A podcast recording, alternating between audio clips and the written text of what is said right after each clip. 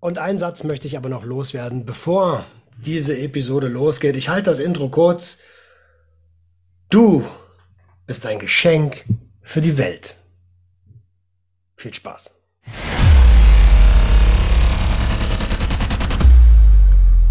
Einen wunderschönen guten Tag und herzlich willkommen zu einer neuen Episode Sucht und Ordnung, dein Podcast für vorurteilsfreie Aufklärung über psychotrope Substanzen, Drogenpolitik und Suchtprävention. Ihr seht es, ich bin nicht allein. Der liebe Dominik ist am Start vom Heitere Gedanken Podcast. Ein wunderschönen. Hi, vielen Dank für die Einladung, Roman. Ich habe mich sehr gefreut, dass du mich gefragt hast, ob ich nicht Teil sein möchte einer, einer Folge. Super gut. Ja, sehr, sehr gern, sehr, sehr gern. Alter, wie oft haben wir uns jetzt schon auf Demos gesehen und haben immer gesagt, ja, lass mal was machen, lass mal was machen. Ich glaube, das lief die letzten zwei Jahre, wenn ich mich richtig erinnere. Also irgendwie auf Messen, auf Demos überall mal geschnackt und immer mal wieder gut unterhalten. Und jetzt ähm, müssen wir endlich mal eine Folge zusammen starten. Super nice. Stimmt. Ich glaube, das erste Mal haben wir uns gesehen auf der Mary Jane oder auf der Hanfparade. Ich glaube, die Hanfparade war vorher. Ich bin mir aber gerade nicht sicher. Kann auch sein, dass das erst die Mary Jane war. Jetzt ich weiß es nicht mehr. Es ist schon auf jeden Fall schon lange her und jetzt haben wir es geschafft. Wir arbeiten viel. Ja, nicht, dass man uns unterstellt, hey, Leute, die Cannabis konsumieren, sind so vergesslich.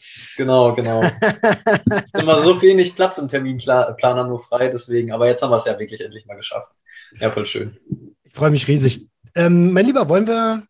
Ich habe mir gedacht, wir quatschen so ein bisschen über euer Projekt und ähm, vor allen Dingen, wie ihr beide dazu gekommen seid, weil ihr seid ja eigentlich ein Zweimann-Team.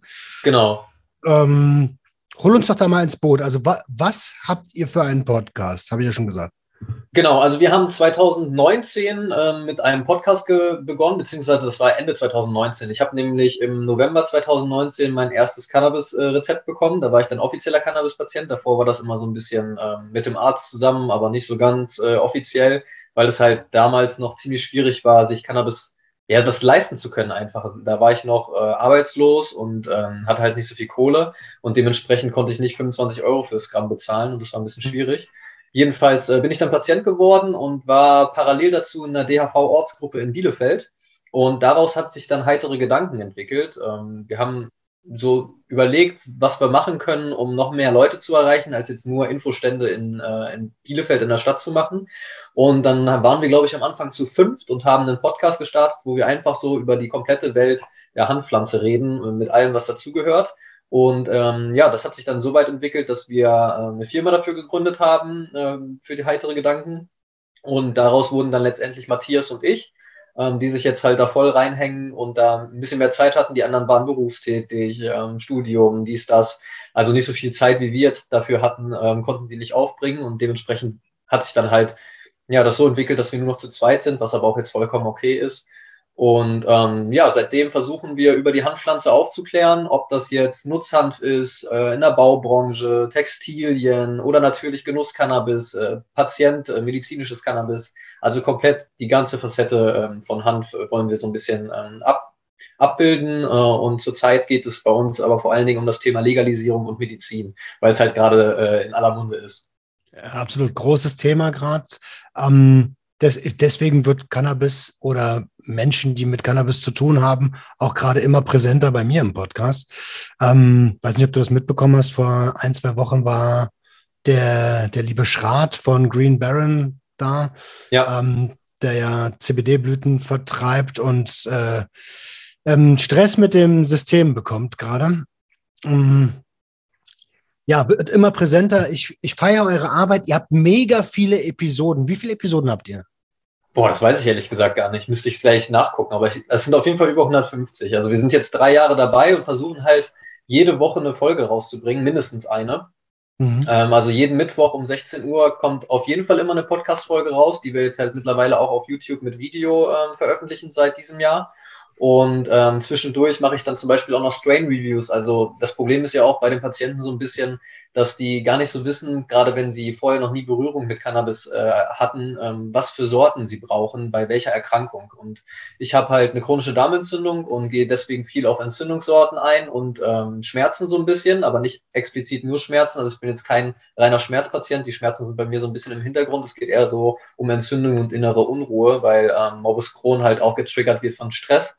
Und äh, dementsprechend wähle ich halt meine Sorten aus, teste die und gebe dann meine Erfahrung weiter ähm, wie die so gewirkt hat, wobei mir die geholfen hat und für wen ich denke, dass sie geeignet ist.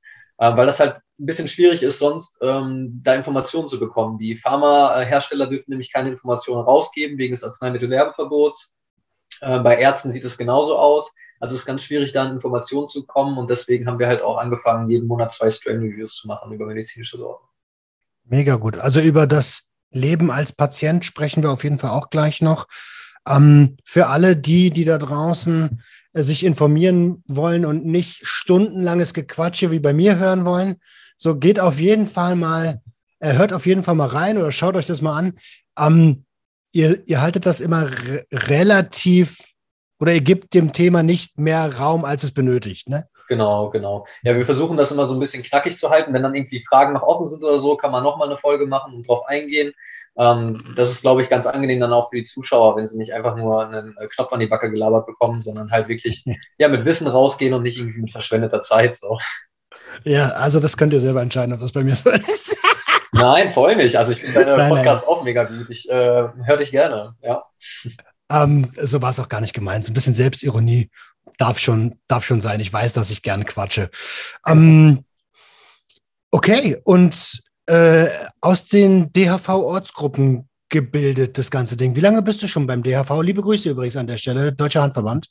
Also, ich habe schon ewig lange versucht, eine Ortsgruppe in Bielefeld zu gründen. Ich glaube, seit 2016. Ähm, es hat dann erstmal nicht so geklappt, aber dann 2018 hat sie sich, glaube ich, endlich gegründet. Also ich bin auch ähm, Urmitglied und war ähm, stellvertretender Leiter äh, der DHV-Ortsgruppe in Bielefeld. Mhm. Und genau, seit 2018 machen wir da aktiv, ähm, arbeiten wir da halt für die Legalisierung, beziehungsweise jetzt durch Corona wurde es halt immer weniger und dann halt halt der heitere Gedanken-Podcast angefangen, dass ähm, ich darüber jetzt halt mehr Arbeit mache, ähm, Öffentlichkeitsarbeit, als jetzt über den DHV. Das ist so ein bisschen schade, dass die DHV-Ortsgruppe Bielefeld jetzt nicht mehr so wirklich am Start ist, wie das vor Corona war. Aber ich denke, das wird sich jetzt auch wieder legen. Wir wollen jetzt im Sommer mal wieder ein bisschen anfangen jetzt gerade ist ja eigentlich auch viel zu tun in der, äh, in der Legalisierungsdebatte, ähm, um ähm, ja, die Leute davon zu überzeugen, dass es halt eigentlich gar nicht so schlimm ist, Cannabis zu legalisieren und warum es nicht so schlimm ist. Mhm. Ähm, also nur um die Leute ins Boot zu holen, die vielleicht noch nicht äh, auf den neuesten Stand sind. Ähm, unser Gesundheitsminister hat äh, angekündigt, dass zum zweiten Halbjahr ein Gesetzesentwurf vorgelegt werden soll, um den sich unser ähm, Drogenbeauftragte, der ja gar nicht mehr Drogenbeauftragter heißt. Ich habe den neuen Titel aber noch nicht im Kopf. Ähm, äh, Burkhard Blinert kümmern soll. Und die FDP ist gerade so ein bisschen äh, pushy und sagt, Anfang ja. 2023 werden wir die Legalisierung haben. Hm, wie siehst du es? Ich sehe das nicht so realistisch, ehrlich gesagt. Ich glaube, das dauert noch ein bisschen länger. Also wenn ich mir überlege, wir haben tatsächlich heute auch eine Folge aufgenommen, ähm, wo es so ein bisschen über äh, die Politik geht und wie, wie das jetzt alles vonstatten geht. Also welche ähm, Stationen da abgelaufen werden müssen, welche Ministerien beteiligt sind und all sowas. Also das ist schon viel Aufwand, weil es muss ja nicht nur ein neues Gesetz geschrieben werden, sondern auch noch andere Gesetze angepasst werden. Das Führerscheingesetz, äh, das äh, Wirtschafts, äh, in der Wirtschaft muss geguckt werden. Das muss geguckt werden, ähm, wie das jetzt mit, dem, mit den Drogen aussieht, äh, das muss ja auch alles umgeschrieben werden, die ganzen Drogengesetze jetzt. Das Cannabis dann auf einmal nicht mehr so gefährlich ist, wie äh, das die letzten 70 Jahre auf einmal war oder 80 Jahre. ähm, genau, und da muss halt an vielen Ecken, das ähm, Verkehrsministerium, wie ich eben schon gesagt habe, also es sind so viele Ministerien dabei ähm, beteiligt, dass das, glaube ich, noch ein bisschen länger in Anspruch nehmen wird. Also ich denke, wenn der Gesetzesentwurf wirklich Ende des Jahres ähm, vorliegt, ähm, was ja auch eigentlich so sein muss. Karl Lauterbach wurde ja seine, äh, seine Öffentlichkeitsarbeitsgelder gestrichen, bis er das Gesetz nicht ähm, vorliegen hat oder bis das oh. nicht da ähm, vorliegt, genau. Und ähm, dementsprechend muss das schon bis Ende des Jahres, aber bis das dann wirklich durch ist, ähm, da ist ja dann auch noch der Bundesrat, äh, vor dem wir sehr viele Sorge haben.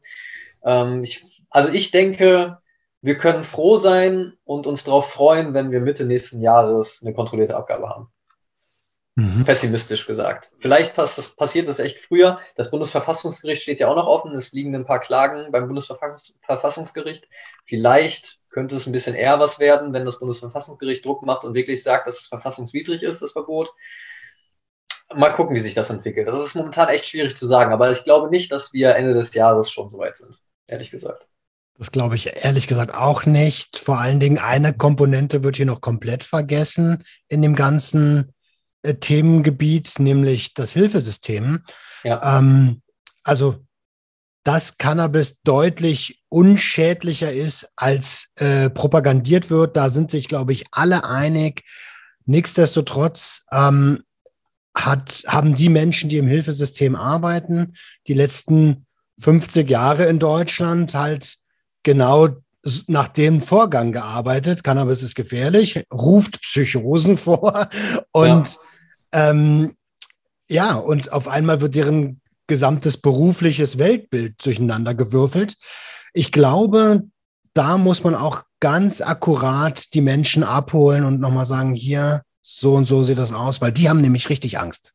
Ja, das stimmt. Also das ist, wird auch nochmal ein, ja, ein großes Thema werden, so allgemein auch ja, wie du jetzt schon sagst, die, die ähm, Öffentlichkeitsarbeit muss da auch noch mal ein bisschen was leisten, dass halt wirklich, ja, viele werden Angst haben, wenn die Legalisierung kommt. Das glaube ich schon. Also es wird so ähm, schwierig werden, aber wir müssen, also langsam ist es ja auch so, dass die, ähm, die Gesellschaft umdenkt. Also es war ja eine ganze Zeit lang die letzten Jahre so, dass nur unter 50 Prozent für die Legalisierung wären. Jetzt mittlerweile sind schon über 50 Prozent.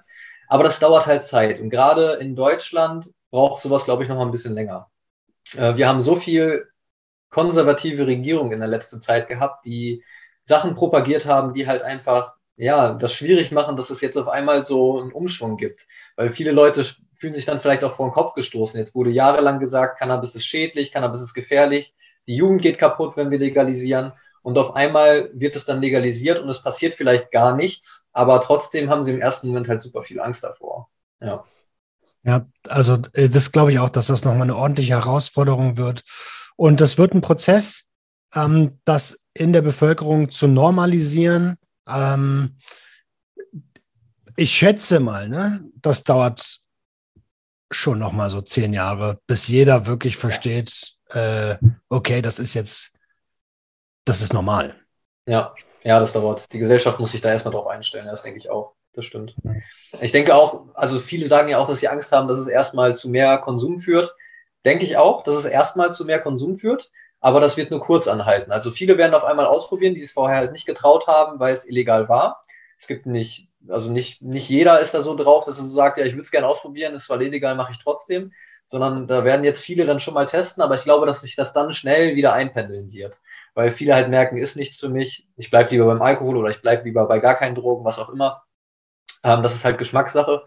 Und es werden natürlich auch welche merken, die neu probieren, dass es gut für sie ist, vielleicht auch, weil es medizinisch äh, hilft, ähm, dass sie vorher nicht zum Arzt gegangen sind, haben aber vielleicht Rückenbeschwerden oder sowas und dann merken sie auf einmal, hey, mir geht's doch besser. Ähm, dann ist es aber vielleicht wieder der medizinische Weg und wir haben vielleicht dann wieder mehr Anträge bei den Krankenkassen. Das ist alles schwierig zu sagen, wie sich das alles entwickelt. wir haben ja jetzt schon ein paar Länder, auf die wir gucken können, aber ja, weiß nicht. Ich hoffe nur, dass wir nicht das Problem haben werden, dass halt wirklich dann, wenn die kontrollierte Abgabe kommen sollte, dass der Schwarzmarkt dann trotzdem noch Lieferant bleibt, weil nicht genug Material da ist, zum Beispiel, wie es in Kanada war. Das könnte mhm. ja auch noch ein Problem werden. Ja. Aber wenn wir nach Kanada, Kanada, schauen, das ist ein gutes Beispiel. Ähm, auch dort ist der äh, ist erst der Konsum an, äh, der Konsum angestiegen ähm, weil die Leute es halt ausprobiert haben, gerade ja. die älteren Generationen, und das hat sich sehr schnell wieder eingepegelt. Und im letzten oder in diesem Jahr, bin ich mir gar nicht sicher, war das erste Mal der legale Markt stärker als der Schwarzmarkt. Ähm, auch hier für alle, die Angst haben, das ist auch ein Prozess. Das geht auch genau. nicht von heute auf morgen. Ja, genau. Vor allen Dingen, also wenn wir jetzt mit der kontrollierten Abgabe anfangen, der Schwarzmarkt wird das ja nicht auf sich sitzen lassen. Also die werden die Preise senken dass, ähm, damit sie konkurrenzfähiger werden. Also es wird auf jeden Fall eine Weile dauern, bis der Schwarzmarkt wirklich ausgetrocknet ist, wenn er überhaupt jemals ausgetrocknet ist. Ich meine, wir kennen es alle vom Tabak aus dem, aus dem Ausland, wenn dann die Zigaretten aus Polen oder sowas kommen. Ähm, Alkohol genauso. Es gibt immer welche, die irgendwie noch irgendwas äh, im Schwarzmarkt machen, sich irgendwas selber brennen oder so, was eigentlich ja mit, nur noch mit Lizenz heutzutage möglich ist, aber trotzdem werden das welche machen. Und genauso wird es auch beim Cannabis bleiben. Aber es wird auf jeden Fall besser werden und man hat die Wahl. Also der Schwarzmarkt birgt ja auch immer große Gefahren. Du weißt es ja selber. Streckmittel, ähm, synthetische Cannabinoide, das wird ja nicht verschwinden, nur weil dann die Legalisierung gekommen ist im Schwarzmarkt, sondern das wird so bleiben. Und die Leute können dann aktiv entscheiden, möchte ich lieber eine Sorte kaufen, wo ich weiß, was drin ist, welcher THC-Gehalt, vielleicht auch welche Terpene, was ich mir wünschen würde, oder will ich lieber zum Schwarzmarkt gehen und mich den ganzen Gefahren aussetzen? Darf ich dich ganz kurz unterbrechen? Ja. Ähm, nur für die, ich habe ja, ich habe ja ein breites Publikum. Für die, die nicht wissen, was Terpene sind, hm? kann, kannst du das ganz kurz mal anschneiden? Klar, Terpene sind ätherische Öle, die eigentlich in allen Pflanzen vorkommen. Zum Beispiel in der Mango hast du Myrzene, in, in der Limone hast du Limonen, wie es der Name schon sagt. Lavendel ist Linalo, Linalool.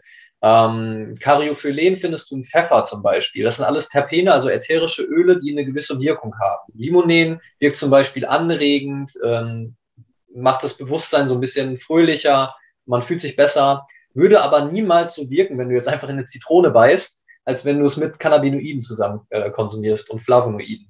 Also es gibt halt sekundäre Pflanzenstoffe in der Cannabispflanze, die ähm, Wirkungen verstärken. Das heißt, dieser, das nennt man den Entourage-Effekt im Endeffekt. Ähm, dadurch, also gerade das Zusammenspiel aus THC, CBD, den Terpenen und den Flavonoiden sorgt dafür, dass man eine gewisse Wirkung hat. Ob das jetzt aber also es ist nicht, auch nicht sortenabhängig. Das ist halt so schwierig. Es gibt ja, wenn du eine Sorte hast, zum Beispiel einen Kusch, ein ganz klassisches Kusch, dann gibt mhm. es davon verschiedene Phänotypen. Das heißt, die Pflanze wächst zwar, aber genauso wie das jetzt bei uns Menschen ist, es gibt halt auch Geschwister. Meine Schwester sieht ein bisschen anders aus als ich, weil wir halt haben halt trotzdem dieselben Eltern, haben aber nicht dieselben genetischen ähm, Bausteine. Und dementsprechend verändern sich die Pflanzen ein bisschen. Wenn ich jetzt also eine Kuschsorte habe, die eine, eine gewisse Wirkung hat, dann müsste ich die eigentlich klonen, damit ich die Wirkung weiterhin habe und nicht einfach einen anderen Samen anbauen, weil dann kann es halt wieder sein, dass da eine an, andere Zusammensetzung von den Terpenen und Cannabinoiden da ist und die ganz anders wirkt. Das ist so ein bisschen auch die Schwierigkeit bei Cannabis als Medizin, weswegen es auch so schwierig ist, gleichbleibende Qualität zu gewährleisten, ähm, weil halt wirklich, es kommt auf so viele Faktoren an. Wie viel Licht hat sie abbekommen? Wie warm war es beim Anbau? Wie viel Wasser hat sie bekommen? Welche Nährstoffe wann? Und all sowas spielt damit rein, wie das Endprodukt dann im Endeffekt wird. Deswegen ähm, ist da auch so viel Schwankung bei und manchmal kommt es halt auch vor, gerade am Anfang, als es noch nicht so alles ähm, offen kommuniziert wurde, dass dann zwar der THC und CBD-Gehalt gleich war, aber du eine ganz andere Sorte bekommen hast. Also du hast dann auf einmal nicht mehr einen Push bekommen, sondern einen Haze, was ja komplett anders wirkt. Ähm, und das wäre halt mhm. schon wieder ein Problem, wenn jetzt ein ADHS-Patient zum Beispiel sich eine Sorte verschreiben lässt, die entspannt wirkt in dem Fall eine Kusssorte und auf einmal einen Haze bekommt, was ihn ja richtig hochpushen könnte, äh, dann ist logisch, dass er sagt, Cannabis ist nichts für mich, die Therapie möchte ich gerne abbrechen. Ähm, das ist so ein bisschen die Schwierigkeit. Also ätherische Öle, ich glaube, dass es eher um Terpene geht, als jetzt um THC und CBD. Klar, ist das ein guter Wert, um so ein bisschen ja, zu gucken, ähm, wie die Sorte wirken kann, weil ein hoher THC-Wert schlägt eher auf die Psyche als jetzt ein niedriger THC-Wert. Wobei man sagen kann, wenn jetzt auch bei einem hohen THC-Wert Wert viel CBD bei ist oder auch Cariophyllene, weil Cariophyllene auch an die CB-Rezeptoren andockt. Das, ihr merkt schon, das ist ein sehr großes Thema. Am besten, weil wir uns in die Folgen gucken, ja. Ja, super gern. Aber ich höre gespannt zu. Führe das gerne noch kurz zu Ende, weil ich bin genau. gerade wie ein Erstklässler, der, ja. der den Lehrer mag. Genau, also CBD und Cariophyllene wären dann halt die Gegenspieler zum THC, wenn der psychoaktive Effekt zum Beispiel zu hoch ist. Ich mag zum Beispiel tagsüber Sorten zu konsumieren, die eine 1 zu 1 Ratio haben, heißt ähnlichen THC-Wert wie CBD-Gehalt, dass da nicht so eine high, äh, so eine große THC-Vorsprung, ähm, sage ich mal, zum CBD ist, weil mich das irgendwie am Tag, ja, ich weiß auch nicht, ich bin da nicht ganz bei mir irgendwie. Also ich, ich finde es okay, wenn andere damit klarkommen und so, das ist schön, aber ich, mir geht's besser mit 1 zu 1 Sorten einfach tagsüber. Abends nehme ich dann auch eine Sorte, die mich halt wirklich runterholt, müde macht, da ist dann schon mal ein höherer THC-Gehalt. Aber ähm, diese Meinung, die viele ähm, vertreten, so von wegen möglichst höher, hoher THC-Gehalt, umso besser, umso höher, umso besser, kann ich überhaupt nicht nachvollziehen, ehrlich gesagt. Das ist wie beim, wie beim Alkohol so, also auch bei Genusskonsumenten. Ich will ja die Sorte genießen und nicht einfach in der Ecke liegen und nichts mehr machen können. So. Mhm. Das ist halt auch sowas vom Schwarzmarkt, was du halt nicht kontrollieren kannst. Wenn du jetzt auf dem Schwarzmarkt Sorten kaufst, dann kann es sein, dass du da was kriegst, was vielleicht CBD ist, aber die als THC verkauft wird. Es kann aber auch genauso sein, dass es übertrieben potent ist und du eigentlich nur was ganz angenehmes, mildes haben möchtest. Du gehst ja auch nicht in eine Bar und sagst, ich möchte gerne einmal Alkohol, sondern du sagst, ich möchte gerne einmal Alster und bekommst dann einen Alster und bekommst dann keinen Absinth vorgesetzt. Das ja. ist halt so, ähm, genau, ähm, sehr komplexes Thema auf jeden Fall, ja. Aber lass uns noch mal ganz kurz bei den Terpenen bleiben. Ähm. Wir haben ja extrem, also es gibt ja einige, ne? Wie, wie soll die Inhaltsstoffliste dann aussehen hinten? Also mir würde es reichen, wenn die ähm, am meisten fünf enthaltenen Terpene vor, äh, vor, ähm, mhm. aufgeschrieben werden im Endeffekt. Also es gibt immer so drei Hauptterpene, die wirklich eine große Anzahl drin sind und zwei Sekundärterpene, kann man so sagen. Es gibt natürlich noch viel mehr, aber die so eine bedeutende Rolle in der Genetik spielen oder in dem, in dem Strain, den man hat. Ähm, also fünf würden mir vollkommen reichen. Vielleicht THC-Gehalt, dann CBD oder CBG-Gehalt. CBG kommt ja jetzt auch gerade neu.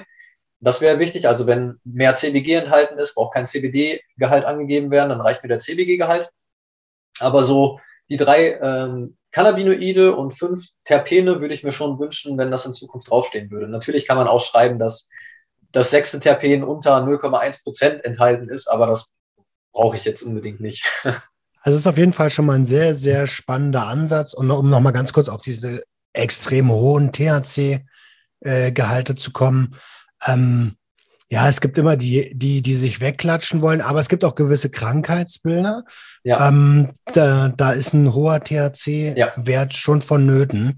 Äh, das vergessen ja auch einige. Das stimmt, das stimmt auf jeden Fall. Schmerzpatienten zum Beispiel, die brauchen einen möglichst hohen THC-Gehalt. Also wenn du jetzt wirklich richtig krasse Schmerzen hast, es gibt da mehrere äh, Diagnosen tatsächlich, wo das Sinn macht. Aber ähm, ich für mich habe halt herausgefunden, dass mir das nicht so gut bekommt, ähm, weil ich halt auch eine Depression habe. Ich weiß nicht, ich kann ja auch ein bisschen auf meine Krankengeschichte eingehen. Da wollte ich gerade die Brücke schlagen, genau. Super, dann übernehme ich das jetzt einfach mal. also genau, ich habe ähm, Morbus Crohn-Diagnose 2014 bekommen und ähm, ja, war dann halt sehr lange auf Cortison und den üblichen Präparaten, die man dann bekommt, bin aufgequollen, äh, habe sehr viele Nebenwirkungen gehabt dadurch, meine Knochen wurden spröder. Ich habe zum Beispiel bei einem Spaziergang durch Berlin mir einen Mittelfußbruch geholt, einfach nur vom Spazierengehen. Ähm, ja, weil alles halt so, so porös wurde bei, bei, meiner, bei meinen Knochen und also was durch die ganzen Präparate, die ich genommen habe. Ich habe 14, glaube ich, 14 Tabletten am Tag genommen. Darf ich fragen, wie du ein, äh, womit du eingestellt wurdest? Ähm, Cortison vor allen Dingen, Budenofalk, äh, Prednisolon, ähm, diese Präparate halt. Und das hat halt super viele Nebenwirkungen gemacht. Ich bin von Schub zu Schub gefallen, immer wieder ähm, neu. Wir haben dann versucht, das, ähm, kann, ähm, das Cortison abzusetzen, aber dann kam wieder ein neuer Schub. Ich musste wieder mehr Cortison nehmen immer wenn ich versucht habe, das Cortison abzusetzen, bin ich in eine Depression gefallen, was ja auch eine Nebenwirkung vom Cortison absetzen ist, womit ich dann halt auch äh, Probleme hatte. Dann habe ich einen Burnout bekommen, weil ich mit der ganzen Situation überfordert war, äh, musste mich ja komplett neu orientieren. Ich hatte gerade meine Kfz-Mechatroniker-Ausbildung abgeschlossen, wollte danach eigentlich mein Fachabitur nachholen, was ich auch gemacht habe, um zu studieren. Das Studieren habe ich dann gelassen, weil ich mich erstmal um meinen Körper kümmern musste mhm. und damit zurechtkommen musste. Genau. Ähm, habe dann halt das Fachabitur irgendwie gemacht, war aber mehr krank als da. Trotzdem gar nicht so schlecht äh, das Abi geschafft, aber trotzdem, naja, hätte besser werden können, wenn man wahrscheinlich die ganze Zeit da gewesen wäre, aber das ging halt nicht. Und habe dann schon nach Alternativen geguckt. Also jetzt im Endeffekt Cannabis-Patient aufgrund von Depressionen, äh, Morbus Crohn, ähm, genau, das sind so die Hauptdiagnosen, die ich habe, weswegen ich ähm, Patient geworden bin. Okay, und wie hat sich das ähm, gewandelt? Wie hast du, also wie bist du überhaupt auf die Idee gekommen, okay, ich äh, versuche es jetzt mal mit Cannabis. Hast du schon Freizeitkonsum betrieben? Ähm, Freizeitkonsum, ja, sporadisch. Nicht so intensiv wie jetzt, sage ich mal. Also ich habe halt angefangen zu lesen. Ich wollte irgendwie, ich, ich war damit nicht zufrieden mit dem, mit der Behandlung, die ich hatte und habe halt dann geguckt, was kann man bei Morbus Crohn alles machen. Ähm, habe dann relativ schnell Studien aus Israel gefunden, wo halt Cannabis als Medizin eingesetzt wurde. Damals gab es ja auch noch nicht das Cannabis als Medizingesetz in Deutschland, sondern mhm. es gab ein paar Patienten in Deutschland, die eine Ausnahmegenehmigung hatten. Unter anderem auch ein Morbus Crohn-Patient. Dann habe ich mich daran gesetzt, die auch zu bekommen. Also ich habe Ärzte gefragt, vor allen Dingen meine, meine Fachärzte, die ich damals hatte. Die waren davon nicht so begeistert. Damals war das halt noch super schwierig. Ne? Alle gingen davon aus, nee, Cannabis als äh, Medizin nur bei Krebspatienten, anders geht das gar nicht wir machen weiter mit der Cortisontherapie. Und dann habe ich halt weitergesucht und weitergesucht, bin von Ärzten zu Ärzten mit meinen Blutergebnissen, habe dann angefangen schon ähm, selbst zu probieren. Also ich habe halt mal auf dem Schwarzmarkt, also effektiv mir was geholt und dann geschaut, bringt es wirklich Veränderung. und habe dann relativ schnell gemerkt, dass ich halt weniger Stuhlgang hatte, also ich musste weniger auf die Toilette, weniger Krämpfe und dass es mir halt einfach besser ging. Ich war entspannter, hatte nicht mehr so viel Stress. Ähm, genau, und dann habe ich halt beschlossen, dass ich halt auf Arztsuche gehe und ähm, versuche, einen Arzt zu finden, der offen dafür war. Ich habe dann halt schon immer äh, weiter stückchenweise Cannabis mehr genommen, Cortison reduziert und hatte dann irgendwann auch einen Arzt, der halt meine Blutergebnisse alle gesehen hat und gemerkt hat, jo, als du angefangen hast mit der, äh, der Cannabis-Selbsttherapie, sind die Werte wirklich besser geworden. Meine Entzündungswerte sind runtergegangen und ähm, dementsprechend hat er dann gesagt, okay, das mache ich mit dir und das machen wir weiter. Und da habe ich dann halt versucht, äh, das erste äh, Privatrezept zu bekommen, aber damals waren halt die Preise noch zu hoch. 25 Euro das Gramm ging halt gar nicht. 25 Euro das Gramm. Und das war ja auch so ein Vorschlag am Anfang, als die FDP so langsam äh, gesagt hat, okay, wir sind jetzt im Game drin, ähm, wir machen eine besondere Steuer. Und da waren die auch so bei 20, 25 Euro das Gramm. Und zum Glück hat man ihnen den Wind aus den Segeln genommen. Wie war das? Ja, genau, die wollten, die wollten, die wollten ähm, pro Prozent THC, glaube ich, 1 Euro Steuern. Bei 20 Prozent bei 20% THC-Sorte wären das dann halt 20 Euro Steuern alleine gewesen und dann müsste man ja auch noch mal was fürs Gras bezahlen und dem Anbauen. Also was also ist dann schnell mal bei 25, 30 Euro pro Gramm. Ja. Ich frage mich, welcher, welcher Mensch da gesessen hat und gesagt hat, hm, ja. Aber gut, dann halt pro Prozent THC. Ja, genau. Macht also, gar keinen Sinn. Aber da sind sie ja zum Glück von abgekommen, wie du schon gesagt hast. Ja. Äh, und nichtsdestotrotz war das ja gerade für die, ähm, für die Patienten, ich glaube 2017 kam das Gesetz, dass äh, Medizinalcannabis äh, ver, vergeben werden darf. Mhm. Ähm, du, du warst ja quasi auf den Schwarzmarkt trotzdem noch angewiesen, oder? Genau, ja. Also 2017 äh, gab es dann das Rezept, äh, 2017 gab es dann das Gesetz. Ähm, ich habe mich super gefreut, dachte so, ey, endlich, endlich geht's voran, jetzt kann ich endlich offiziell Cannabis-Patient werden. Aber wie, wie eben schon gesagt, die Preise in den Apotheken waren halt sowas von hoch, dass man sich das nicht leisten konnte. Und äh, Ende 2019 habe ich dann erst herausgefunden, dass es halt auch so ein paar Online-Apotheken gibt, die es zu humaneren Preisen anbieten. Damals waren es, glaube ich, noch zwischen 12 und 18 Euro das Gramm. Mhm. Mittlerweile sind wir ja auch schon auf Schwarzmarktniveau, kann man sagen. Also Teilweise gibt es Angebote sogar um die 7 Euro das Gramm, aber in der Regel zahlst du so 9, 11 Euro. Ähm, genau, also das geht dann auf jeden Fall besser. Es ist immer noch nicht gut, gerade als Selbstzahler ähm, schwierig. Also ich kann mir jetzt zum Beispiel auch nicht die komplette Menge leisten, die ich verschrieben bekomme. Ich bekomme ähm, zwei Gramm pro Tag verschrieben. Also eine äh, Sorte, ein Gramm für den Tag und halt ein Gramm für den Abend aber ähm, leisten kann ich mir eigentlich nur so 30, 40 Gramm im Monat. Und den Rest muss ich dann irgendwie so hinkriegen. Genau. Okay. Viele Patienten strecken ja dann auch, dass sie sagen, okay, genau, mit CBD-Blüten oder, oder so. sowas, genau, ja. Da gibt es auf jeden Fall mehrere Möglichkeiten. Oder halt dann einfach wirklich nur, ja, das ein bisschen strecken über den Tag, dass es dann vielleicht doch reicht. Aber es ist halt, ist halt schon schwierig und ein bisschen schade auch, dass die Krankenkassen sich da so querstellen. Weil wenn ich überlege, was meine alternativen Medikamente gekostet haben. Ich meine, 14 Tabletten täglich, das waren, glaube ich, sieben oder acht verschiedene Präparate. Ich will gar nicht wissen, was die gekostet haben. Also ich glaube, das war ein bisschen mehr als mein äh, Cannabis, was ich jetzt aus der Apotheke bekomme. Aber gut, ähm, so ist das halt zur Zeit. Gut möglich. Wie hat sich dein Leben verändert seit der, ähm, seit der Umstellung? Ziemlich. Also ich war damals arbeitsunfähig. Ich war sogar beim ähm, beim Amt und die haben mir auch bescheinigt, dass ich wirklich arbeitsunfähig bin. Ich meinte dann so, toll, ich bin 21, was kann ich machen? Und er meinte dann so, ja, geh in Frührente. Und das sagt man einem 21-Jährigen. So. Also das war ziemlich heftig für mich. Dann dachte ich so, okay, das kann es nicht gewesen sein. Hab dann halt, wie gesagt, die Cannabis-Therapie angefangen und seitdem kann ich wieder normal arbeiten gehen, kann teilhaben am Leben. Das war früher halt auch nicht so möglich, weil ich halt zum Beispiel Urlaube oder ähm, Ausflüge musste ich immer nach Toiletten planen. Ich musste immer Toiletten in der Nähe haben, weil es halt jederzeit sein kann, dass ich aufs Klo muss, also damals mhm. zumindest. Und das hat sich halt mittlerweile auch super stark entspannt. Ähm, ich weil ich halt einfach, ja, weil alles ruhiger geworden ist im Darm und ich nicht mehr so oft zur Toilette rennen muss, kann ich halt auch mal Ausflüge planen, die in die Natur rausgehen oder wo man mal weiter weg ist oder nicht weiß, ob eine Toilette in der Nähe ist. Ähm, das ist dann halt nicht mehr so problematisch jetzt mittlerweile. Also Lebensqualität hat sich mega verbessert. Geil, also sehr geil. Wie hat sich, äh, du musst gar nicht zu sehr ins Detail gehen, aber äh, waren das so Schmerz, Krampf, Krampf, Schmerz, Krampf gedöns? Genau, also man muss sich das so vorstellen, wenn der Darm entzündet ist, ähm, nach dieser Entzündung entstehen dann Narben. Und diese Narben sind halt härter. Der Darm ist ja eigentlich ganz weich, da kann man alles mhm. durchkneten und so. Und äh, diese Stellen, wo jetzt die Narben sind, immer wenn da was durchgeht, ist es so ein stechender Schmerz. Und ihr kennt ja, Verdauung funktioniert eigentlich den ganzen Tag über, vor allen Dingen, wenn man gerade was gegessen hat. Dementsprechend habe ich früher halt auch wenig gegessen, weil ich halt immer Essen mit Schmerzen verbunden habe. Ähm, das ist jetzt halt auch besser geworden. Ähm, genau. Man muss sich das vorstellen wie so ein stechender Schmerz, wo man sich dann halt auch mal gerne zusammenkrampft. Da wäre zum Beispiel das Thema Autofahren auch wieder so eine Sache. Ohne Cannabis würde ich ungern Auto fahren, weil ich dann halt, ähm, ja, es kann halt jederzeit sein, dass ein Krampf kommt und ich dann das Lenkrad verreiße oder sowas, weil ähm, mhm. ich mich halt so krümme vor Schmerz oder steif werde oder sowas und das wäre halt nicht so vorteilhaft. Natürlich konsumiere ich jetzt auch nicht und steige dann ins Auto, sondern ich habe halt äh, so meine Dosen am Tag und weiß dann zum Beispiel, ähm, nach anderthalb, zwei Stunden ist es kein Problem mehr, Auto zu fahren für mich oder irgendwas anderes äh, zu machen, sondern dann bin ich wieder komplett klar. Gerade jetzt auch mit den 1 zu 1 Sorten ist das gar kein Problem, weil man halt, wie gesagt, psychisch dann nicht so die Probleme hat, sondern ähm, das ist halt wirklich nur dazu da, den Bauch zu beruhigen, die Schmerzen zu unterbinden und äh, die Entzündung zu hemmen. Und äh, dementsprechend kann ich jetzt eigentlich alles machen, was ein Nicht-Cannabis-Patient oder ein gesunder Mensch machen kann, nur halt, dass ich ab und zu mal zu meinem Vaporizer greifen muss.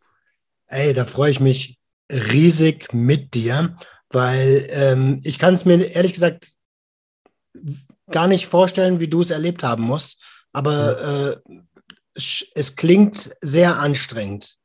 Ja. Um, jetzt hast du den Vaporizer schon angesprochen. Ich wollte gerade fragen, was ist deine Lieblingskonsumform? Ja, tatsächlich Vaporizer. Ich habe angefangen mit dem Rauchen, habe dann aber relativ früh gedacht, so, ey, ich konsumiere Cannabis aus einem Grund, damit es mir gesundheitlich besser geht. Das steht irgendwie in einem Widerspruch zum Rauchen. Also da hast du halt immer noch die Verbrennungsstoffe, die krebsfördernd sind und ähm, es stinkt. Also Rauchen ist halt auch nicht so angenehm von, also für die Mitmenschen und so. Vaporizer zum Beispiel fällt nirgendwo auf, weil er halt einfach nicht so viel Geruch produziert. Wenn ich jetzt äh, einen Joint anzünde und durch die Straßen gehe oder meinen Vaporizer anhab, mit einem Joint guckt mich auf jeden Fall jeder an. Egal, ob ich den jetzt so drehe, dass er aussieht wie eine Zigarette oder halt wirklich wie eine Tüte. Äh, mit dem Vaporizer ist das viel, viel dezenter. Man fällt nicht so auf. Ich möchte ja einfach nur kurz meine Medizin nehmen und dann ist gut. Das soll keiner mitkriegen oder so, sondern einfach nur ähm, ja, wieder teilhaben am, am Leben. Also Vaporizer auf jeden Fall äh, Konsumform Nummer eins seit, boah, wie lange rauche ich schon nicht mehr? Ich glaube seit sieben Jahren. Also ist okay. schon echt lange. Ich habe damit halt relativ früh angefangen. Eigentlich direkt, als ich mit meinem Arzt zusammen mich über den Schwarzmarkt versorgt habe, meinte ich so, ey, geht nicht. Also ich habe irgendwann auch alleine auch schon Verbrauchssicht. Ähm, mit dem Vaporizer brauche ich nur ein Drittel der Menge. Wenn ich jetzt rauchen würde, müsste ich so viel konsumieren, ähm, das habe ich halt früher schon gemerkt, als ich mich über einen Schwarzmarkt versorgt habe. Irgendwann dachte ich halt so, ey, das geht so ins Geld. Ich brauche eine Alternative. Und dann habe ich halt äh, rumgeschaut und bin auf die Vaporizer gestoßen. Ich habe halt erst ähm, Joints geraucht mit Tabak. Dann dachte ich so, okay, ich habe immer mehr Verlangen. Lass ich mal den Tabak weg. Dann wurde das besser, weil natürlich Tabakabhängigkeit dann reinkam. Mhm, mhm ähm, mhm. dann bin ich umgestiegen auf pur Bong rauchen, weil pur Tüte halt zu viel wäre. Bonkopf ist ein bisschen weniger, ist aber jetzt auch nicht so die gesündeste Konsumform, weil es ganz schön reinklatscht und du dann erstmal, äh, gerade wenn du was vom Schwarzmarkt bekommst, weißt du ja nicht, was es ist. Und dann äh, musst du halt erstmal klarkommen da drauf und kannst erstmal nichts machen, nicht weiterarbeiten, sondern im Zweifel liegst du dann halt erstmal im Bett. Ähm, genau, und dann bin ich halt super schnell auf äh, Vaporizer umgestiegen und das erstmal schmeckt es viel besser. Zweitens ist die Wirkung viel angenehmer. Es klatscht nicht so krass rein, sondern es kommt ganz angenehm smooth. Man kann sich darauf einstellen. Alles ist angenehm. Und es geht nicht, also man geht ähm, Leuten drumherum nicht so auf den Sack, finde ich mhm. zumindest. Wie, ähm, wenn wir gerade vom, vom, vom Kostensparfaktor sprechen, äh, was hältst du von oralem Konsum? Ist auch eine ganz interessante Sache. Ehrlich gesagt kommt mein Magen-Darm-System darauf nicht so klar. Ich muss ja. das jetzt in. Zukunft nochmal testen ob das ähm, vielleicht an gewissen Ölen liegt, die damit versetzt worden sind. Ähm, aber es gibt ja mittlerweile auch die Möglichkeit, aus der Apotheke sich ähm, Extrakte ähm, zu besorgen, also Ölextrakte. Edibles funktioniert bei mir leider gar nicht, ähm, kommt mein Darm nicht mit zurecht. Wäre sonst auch noch eine Möglichkeit, das gut zu machen, also Cannabis einfach zu essen, erst dekarboxylieren, damit es aktiviert ist, weil Cannabis halt erst ähm, wirken kann, wenn es ähm, ja, aufgewärmt wurde, kann man so sagen. Sonst sind halt die äh, Cannabinoide nur in den Säuren verfügbar und die müssen halt erst umgewandelt werden. Und das geht ja, nur durch Wärme. Stichwort L-Hydroxy-THC. Genau, genau. Und ähm, dementsprechend äh, sind halt die Vaporizer halt echt super. Also Gibt es nichts gegen zu sagen, keine Ahnung. also ich, ich muss ehrlicherweise sagen, alles, was du gerade gesagt hast, macht absolut Sinn. Und ähm, ich mag die Vaporizer auch sehr, sehr gern. Auch wenn ich selbst sehr, sehr selten konsumiere, weil ich, äh, also ich, ich muss es nicht, aber ich mache es halt gern und ich mag den Geschmack von, von Blüten, wirklich. Ja. ja. Ähm, und deswegen kann ich mir auch äh, hier Öle und so, CBD-Öle und so nicht so richtig vorstellen, weil es schmeckt halt nach Öl. Ja, genau. Aber was hältst du denn? Also es gibt ja auch aggressive Patienten, die sich absichtlich in die, in die Menge stellen und sich vor Kops eine Tüte anziehen, äh, anzünden. Jetzt, jetzt, jetzt bist du auch Patient. Wie denkt man da übereinander? Also, ich muss ganz ehrlich sagen, am Anfang, als ich meine ersten Rezepte hatte. Das war ja 2019 im November. Dann kam ja die Weihnachtszeit und ähm, ich bin mit meinem Vaporizer über den Weihnachtsmarkt gelaufen. Ähm, am Anfang war ich da noch ein bisschen provokanter, mittlerweile bin ich das auch nicht mehr. Also ich sehe das jetzt auch so ein bisschen, ja, man, es ist immer noch Medizin. Ich setze mich auch nicht auf die Straße und schmeiße mir meine Pillen rein. Ich nehme das halt, ähm, um Teilhaben zum Leben, das muss draußen keiner mitbekommen, ob ich jetzt Cannabis-Patient bin oder nicht ich, gut, ich, bei mir sieht man das jetzt ein bisschen offensichtlicher, dass ich vielleicht irgendwas mit Cannabis zu tun habe. Aber ähm, ich muss jetzt nicht wirklich jedem unter die Nase reiben, dass ich Cannabis-Patient bin und wie toll das doch ist, dass ich jetzt kiffen darf. Ähm, das sehe ich ein bisschen anders, glaube ich, als manche Patienten. Aber ich glaube, ohne jetzt irgendjemand was vorwerfen zu wollen, ich glaube, es gibt auch viele Cannabis-Patienten in Deutschland, die müssten eigentlich keine Cannabis-Patienten sein. Also die haben keine, keine Probleme oder sowas sondern die wollen halt wirklich einfach nur kiffen. Und das ist ähm, ja ein bisschen schade für die wirklichen Patienten, die dann in eine Ecke gedrängt werden, so ein bisschen, dass du halt der Kiffer bist, der einfach nur legal kiffen möchte und mhm. nicht einen wirklichen Patient bist, der darauf angewiesen ist. So. Also ich finde es okay, wenn die Leute das machen. Das muss jeder selber wissen, aber es ist so ein bisschen, ja, man holst du die anderen Patienten, die halt wirklich einfach nur Cannabis als Medizin konsumieren und nicht als Genussmittel, mit zu sich ran und schickt die so oder drückt die so in eine Ecke, glaube ich. Also mir wäre es besser, wenn man äh, Cannabis-Patienten äh, ein bisschen ja, abseits der Straße, sage ich mal, hinstellt. Jetzt klar, auf einer Hanfparade oder so habe ich natürlich auch mitten in der Menge konsumiert. Aber ähm, normalerweise mache ich das jetzt nicht so, wenn Leute dabei sind. Oder ich stelle mich abseits hin zumindest, aber jetzt nicht so mitten in der Menge. Ich würde jetzt auch nicht als Raucher mich irgendwie mitten in die Menge stellen und da meine Zigarette anzünden, sondern halt abseits der Leute, dass man halt einfach auch keinen belästigt. Und wie gesagt, es geht keinem was an, was ich für Medizin nehme und warum ich die nehme und dann braucht das auch keiner mitbekommen, dann kriegt man auch keine komischen Fragen oder so. Und jetzt direkt vom Polizisten, wenn man Bock drauf hat, auf den Stress und äh, weiß ich nicht, den zu zeigen, ähm, ihr könnt mich mal, ich darf das, äh, egal was ihr davon haltet, kann jeder machen, aber ich bin da nicht so der Fan von. Ähm, Danke, bin ich nämlich auch nicht. Äh, auch wenn das, ich kann es verstehen, ich kann es nachvollziehen, dass man das macht. Gerade wenn man lange verfolgt wurde, ja. ähm, dann zu sagen, also es ist ja gerne aus Opfer wird gern Täter, ähm, aber es ist halt nicht im Sinne einer konstruktiven Entwicklung. Ähm, wir könnten viel konstruktiver sein, wenn wir, wenn wir halt so eine Aktion nicht machen. Genau. Ähm, weil, also man muss sich ja nur mal angucken, was passiert da, was, was entsteht da. Dann fühlen sich Cops ähm, getriggert, zu Recht auch, ähm, müssen dann ihrem Auftrag nachgehen und denjenigen kontrollieren. Okay, wenn derjenige ein Rezept nachweist, sollte an dieser Stelle eigentlich ähm, das Prozedere vorbei sein. Kommt auch wieder äh, darauf an, auf welchem Bundesland man kommt, wahrscheinlich. Ne? Äh, absolut, in, absolut. In Bayern hast du wahrscheinlich auch als Patient ein bisschen mehr Stress. Also das kriegen wir jetzt auch durch unsere Kommentare tatsächlich mit, dass so ein paar schreiben, auch als Patient wirst du in Deutschland, äh, in Bayern verfolgt, ähm, kriegst Probleme mit der Führerscheinstelle oder sonst irgendwas. Das ist halt auch ein bisschen schade, ja. Absolut. Aber also, ja, ich finde, wir sollten hier generell alle ein bisschen erwachsener und menschlicher miteinander umgehen. Ich glaube, das ist genau das richtige ja. Wording. Erwachsen sein einfach, ne? Ja. Jetzt, ähm, jetzt habt ihr gegründet. Aus, also du, du bist endlich wieder arbeitsfähig gewesen und daraus ist dann die Gründung entstanden? Genau, genau. Also ich habe ähm, ja, die äh, Firma mit Matthias gegründet zusammen, um halt ähm, ja, mehr, mehr machen zu können. Also ich meine, wir haben jetzt hier ein Studio, das müssen wir mieten und all sowas. Das ganze Equipment mussten wir uns anschaffen. Und da ist jetzt halt auch noch viel im Umbruch. Also wir ähm, holen uns jetzt nach und nach immer mehr Upgrades, neue Kameras, neue Mikros. Dafür mussten wir halt die Firma gründen. Parallel dazu habe ich tatsächlich auch in einem ähm, Handfachgeschäft angefangen zu arbeiten auf 450 Euro Basis, um mir die Medizin leisten zu können. Mhm. Ähm, also ich habe jetzt einen 450 Euro Job, der halt, äh, wo, wo das Geld dann halt komplett für meine Medizin drauf geht. Ähm, genau. Und ähm, ja, dementsprechend geht das jetzt halt besser. Und wie gesagt, ähm, heitere Gedanken ist mittlerweile so intensiv geworden, dass das halt wirklich eine Vollzeitstelle ist im Endeffekt. Und ich habe ja nicht nur heitere Gedanken. Ich weiß nicht, ob du das sogar weißt. Ich habe ja auch noch einen Gartenkanal, also ähm, wo ich so ein bisschen äh, Gemüse anbaue und das zeige, bei Instagram zum Beispiel und auch auf YouTube. Und äh, dementsprechend sind das eigentlich schon zwei Vollzeitjobs. Also man merkt auf jeden Fall, ich kann jetzt arbeiten. Früher wäre das nicht so möglich gewesen. Ähm, ist jetzt auch teilweise ein bisschen viel, aber ähm, ja, besser so, als ähm, nicht arbeiten zu können und wirklich Frührentner zu sein oder sowas. Ich wusste es nicht. Ich habe dich einmal auf eine, in irgendeiner Story habe ich gesehen, wie du ein Beet ange, angelegt hast und dir, äh, also es war so ein Tagesprojekt und zwischendurch ähm, deine Medizin genommen hast.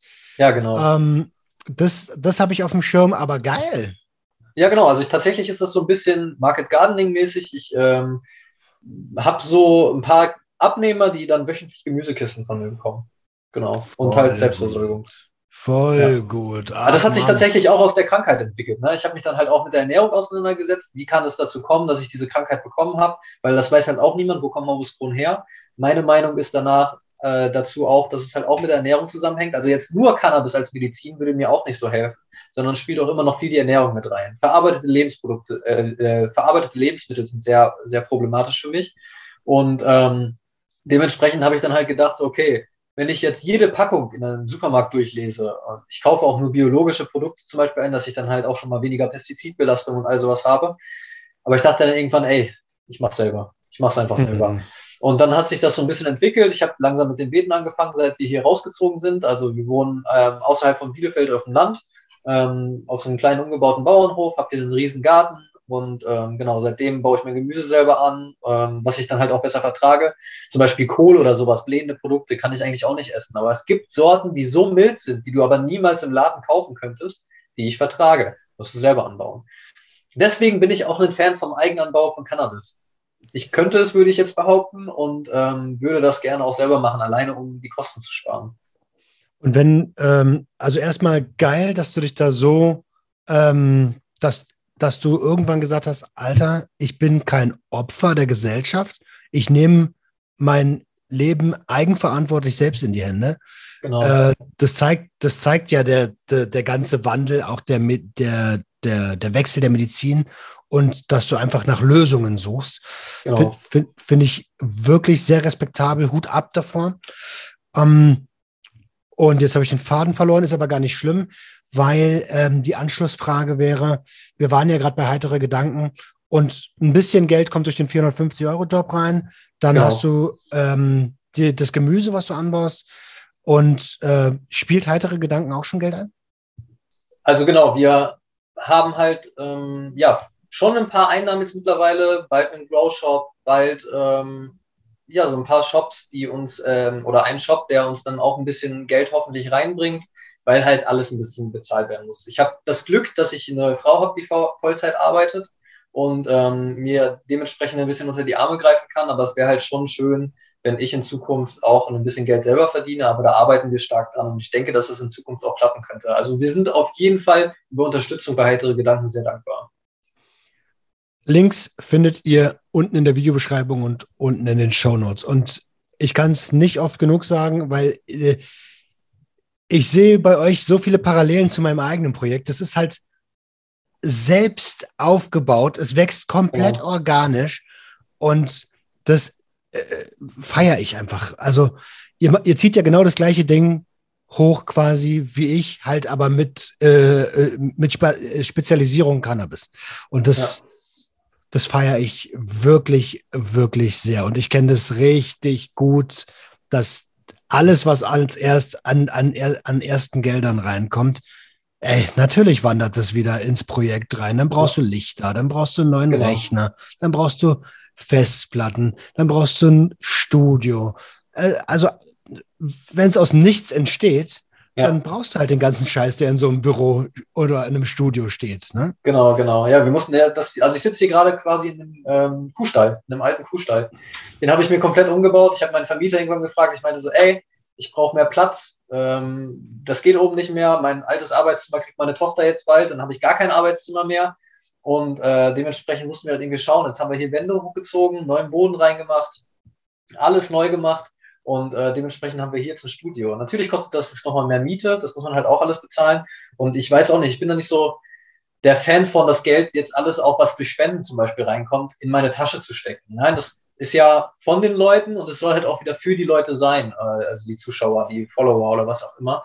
Und dementsprechend ist es halt einfach nur fair, wenn wir das in die Produktion stecken. Natürlich wäre es schön, wenn wir irgendwann davon leben könnten.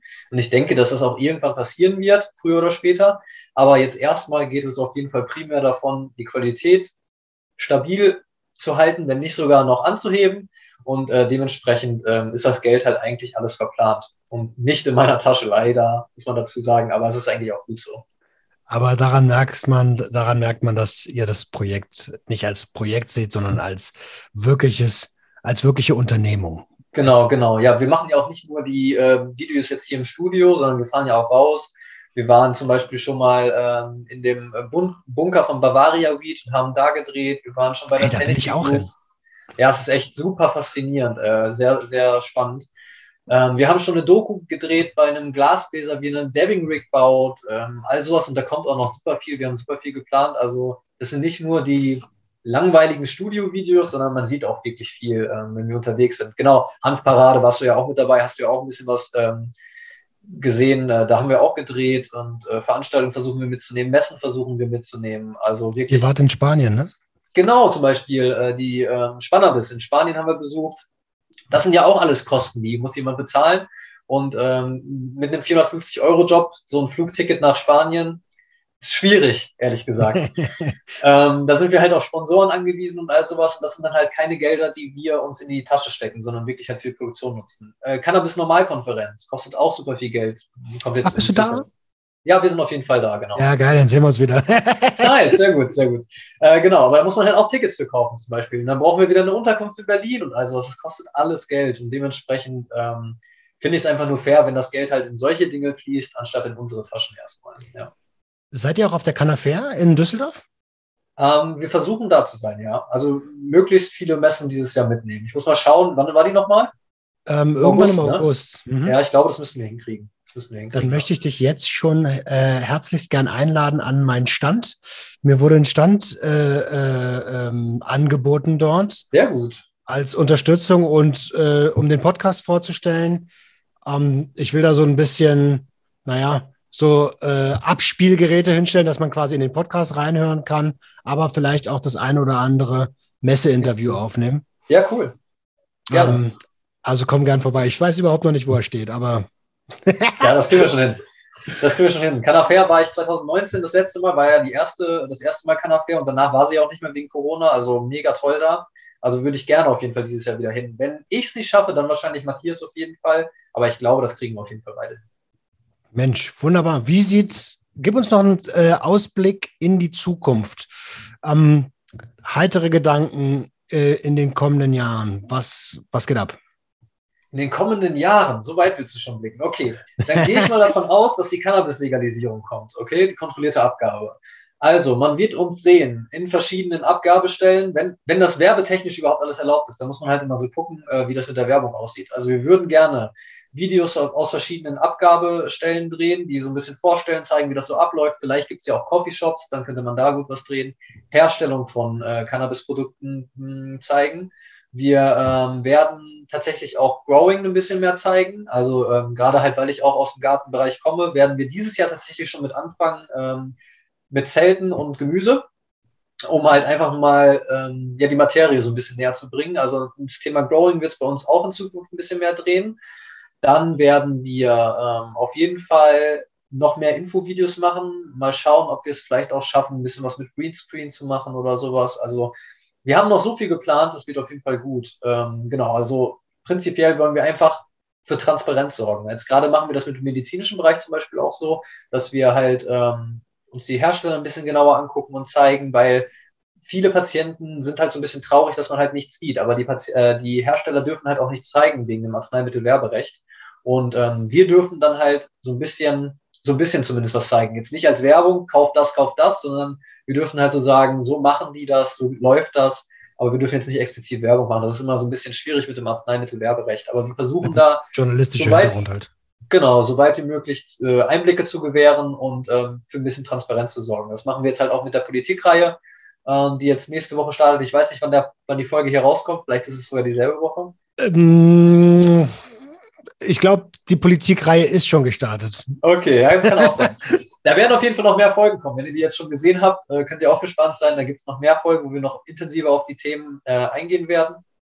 Ähm, genau, also ja, wir versuchen auch mehr Gäste einzuladen. Jetzt, wo wir das Studio hier haben, ist das ein bisschen einfacher möglich. Früher war das halt so, dass Matthias zu Hause aufgenommen hat, ich zu Hause aufgenommen habe. Da hatten wir auch noch kein Video.